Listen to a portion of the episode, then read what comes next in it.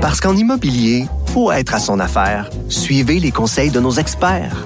Via Capital, les courtiers immobiliers qu'on aime référer. Bonne écoute. Au bout du fil, il y a Ruba Gazal, euh, député de Mercier de Québec solidaire. Bonjour. Bonjour, M. Robitaille. Et vous rentrez donc d'un séjour en Catalogne. Comment ça s'est passé? Oui, écoutez, c'était euh, très, très émouvant euh, ce que j'ai vécu là-bas. C'est pas tous les jours qu'on va dans une prison rencontrer, euh, encore moins pour rencontrer des prisonniers politiques, encore moins dans un pays membre de l'Union européenne comme l'Espagne. Et c'est exactement ce que j'ai fait à la fin de mon séjour en, en, Espagne, où je suis allée rencontrer des prisonniers politiques de Madrid parce qu'ils avaient organisé un référendum en 2017 pour la séparation de la Catalogne de l'Espagne.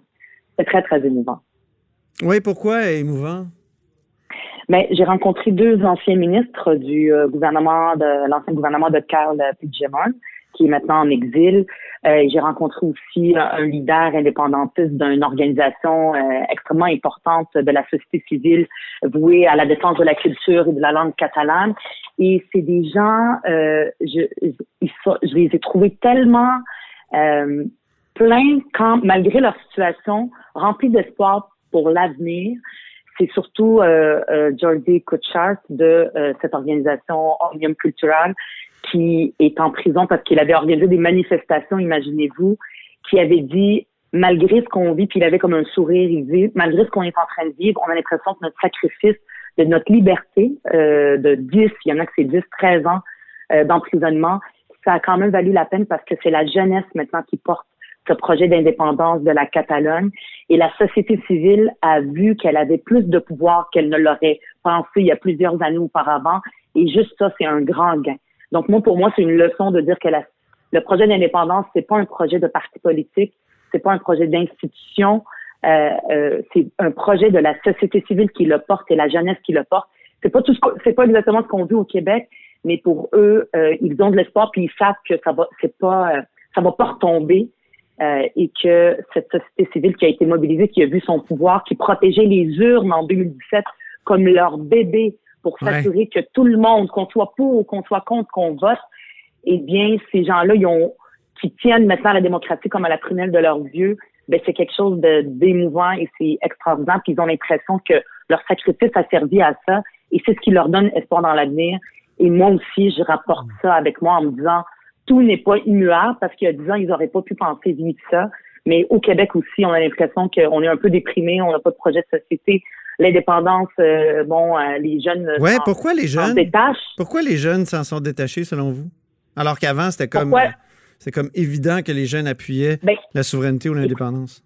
Oui, avant, ça l'était et, et en Catalogne, ça l'est. Il y a un autre, un autre message que j'ai retenu en discutant avec les, avec les prisonniers puis avec d'autres, ils ont dit que leur projet, c'est pas un projet d'indépendance ethnique. Ça, c'est leur mot, c'est pas moi qui ai dit ça. C'est vraiment euh, euh, les gens, 70% qui m'ont dit, les gens qui appuient la souveraineté en Catalogne, c'est des gens qui euh, qui sont soit qui ne sont pas nés Est-ce à dire que ça, l'a été ici? Est-ce à dire que ça l'a été ici, ethnique?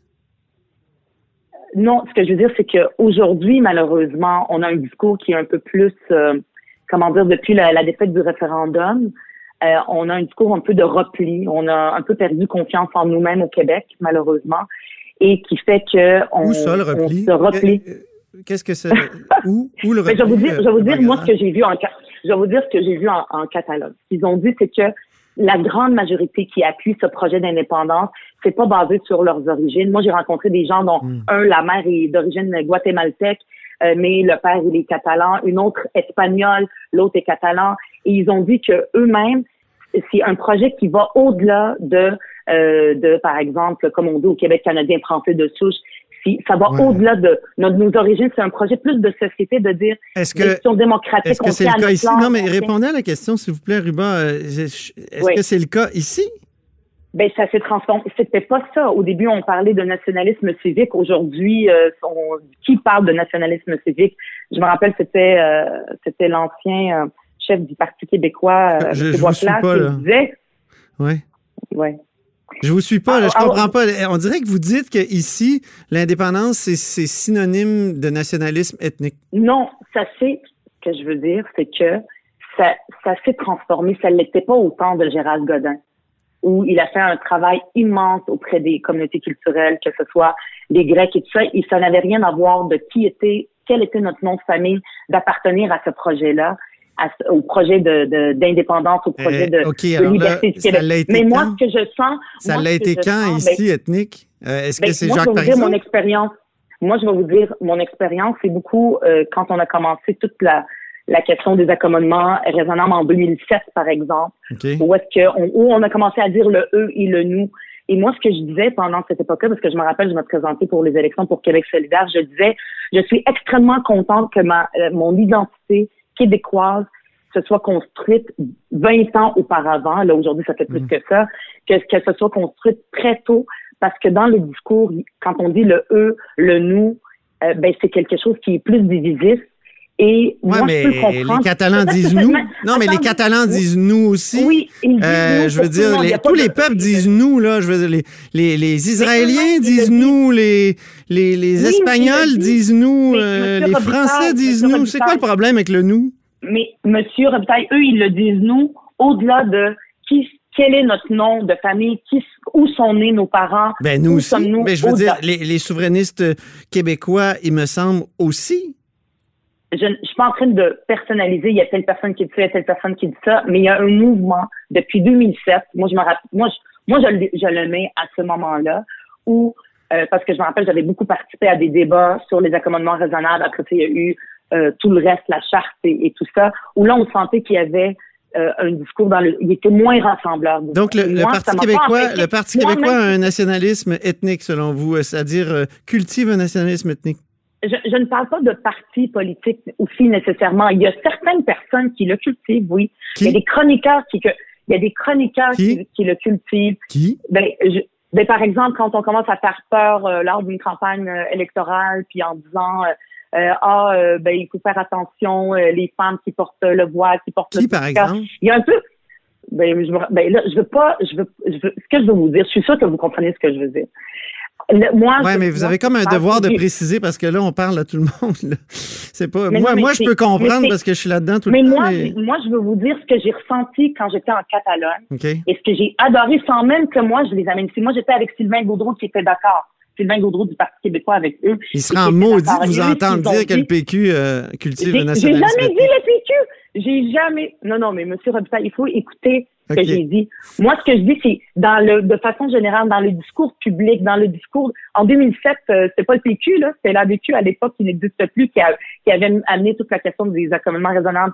Mais moi, ce que je parle, c'est pas il y a tel parti, il y a telle organisation. Il y a un, dans l'air, il y a un discours public qui a commencé à séparer le oui et le, le eux et le et le nous. Et en Catalogne, sans même que je pose la question, ils ont dit, ils m'ont regardé, même moi, parce que moi je je suis pas née au Québec, mais je sens.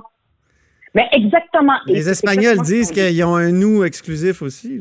Exact. Et c'est exactement ça. C'est très intéressant ce que vous dites parce que euh, un des, euh, un des, ce qu'ils m'ont dit les, les, prisonniers et j'ai rencontré aussi d'autres personnes euh, de, de, de, notre organisation qui sont pas emprisonnés. Et ce qu'ils m'ont dit, c'est que les Espagnols essayent de dire que nous sommes dans un nationalisme catalan, ethnique et exclusif, alors que eux, ils disent que nous, on préfère plutôt parler de catalanisme, catalanisme plutôt de nationalisme, parce que le nationalisme ethnique, c'est beaucoup de l'Espagne qui, qui, qui l'amène, alors que eux, leur projet va au-delà de euh, qui sont nos parents, où nous sommes nés. C'est un projet qui, par exemple, toute la question des changements climatiques, ils ont adopté des, des, euh, des, euh, des lois des, sur les, les, changements climatiques beaucoup plus poussées, beaucoup plus avancées que celles de l'Espagne. Et l'Espagne, après ça, elle a il faut dit que c'était inconstitutionnel. Je suis désolé, non, je suis désolé cher Ruba.